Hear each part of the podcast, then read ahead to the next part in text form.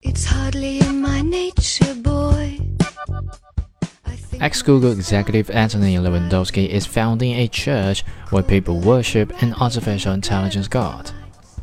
Anthony Levandowski, the former Google and Uber executive currently at the center of a bombshell lawsuit filed by Waymo, says he is serious about starting a religion centered around super smart artificial intelligence.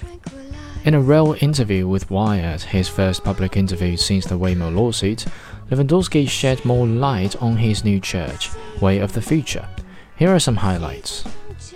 The Way of the Future Church will have its own gospel called the Manual, public worship ceremonies, and probably a physical place of worship. The idea behind his religion is that one day, not next week or next year, sufficiently advanced artificial intelligence will be smarter than humans and will effectively become a god. Part of it being smarter than us means it will decide how it evolves, but at least we can decide how we act around it. Levandowski told Wired, I would love for the machine to see us as its beloved odors that it respects and takes care of. We'll want this intelligence to say humans should still have rights, even though I'm in charge.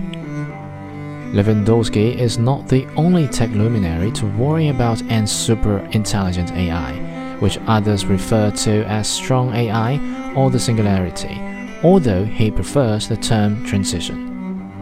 Levandowski is currently at the center of a major lawsuit. His former employer, Google, alleges that he helped Uber steal intellectual property about self-driving car technology.